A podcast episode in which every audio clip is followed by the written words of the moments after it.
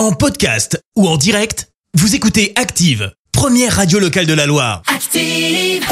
L'actu des célébrités, c'est l'actu People. Ouh là là, on va parler people tout de suite. Ouais, on commence par un nouveau coup dur hein, pour la reine d'Angleterre. La reine Elisabeth est contrainte d'annuler son repas de Noël, enfin même plutôt de pré-Noël. Bah oui, elle a un repas de pré-Noël. On n'a pas tous la même vie visiblement. En cause quoi? Bah l'épidémie de Covid. Le repas avec la famille élargie est donc annulé par mesure de précaution, est-il précisé dans un communiqué. On ignore encore si les plans pour le 25 sont maintenus ou non. L'état de santé de la reine fait pas mal de bruit hein, en ce moment. Elle avait été aperçue avec une canne il y a quelques mois avant d'être hospitalisée brièvement. Bref, on espère que ça le fera. Lui pousse un gros coup de gueule. C'est signé Dimitri Payet. Le joueur de foot de l'OM ne se remet pas de son agression lors du match face à Lyon le mois dernier. On le rappelle, il a reçu une bouteille au visage alors qu'il allait tirer un corner. Le match a été interrompu.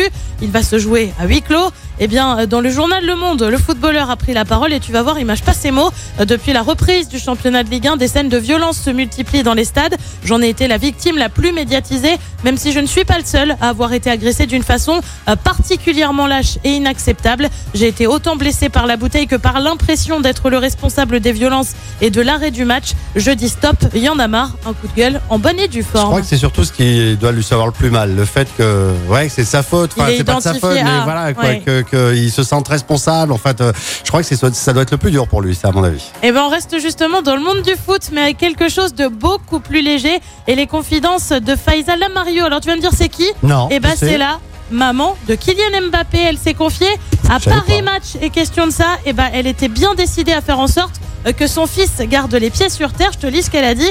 Longtemps pour qu'il agisse comme un enfant lambda, on lui a caché qu'il gagnait beaucoup d'argent. À 17 ans, quand il est passé pro, on ne lui donnait que 200 euros d'argent de poche par mois quand son, salaire s'élevait à 85 000 euros. Eh ben oui, pas question qu'il prenne la grosse tête, Kylian. Et puis on termine en parlant tatouage et pour cause, la chanteuse Selena Gomez vient d'en avoir un nouveau. Alors Antoine en a quand même une vingtaine, hein, le dernier en date. C'est un motif sur le haut du dos, seulement voilà, les internautes n'ont pas vraiment réussi à deviner ce que c'était. Certains sont partis pour une rose qui saigne, un peu écorché vif comme ça. Les autres, un capteur de rêve. Selena, elle, n'a pas donné la réponse pour le moment. Attends, j'en reviens au salaire de, de Mbappé. J'étais en train de penser, s'il faut, c'est ce que notre patron fait à nous à l'heure actuelle. hein. s'il faut, il nous donne une toute petite partie de ce qu'il veut nous payer normal. Et peut-être qu'un jour ça va tomber, on sait Hop. jamais. Ah, ma foi. Eh, Voilà, petit message passé au cas où. Merci beaucoup, on se retrouve dans quelques minutes pour l'actu. Voici Choose tout de suite pour les hits de la Loire sur Active. Merci, vous avez écouté Active Radio, la première radio locale de la Loire. Active.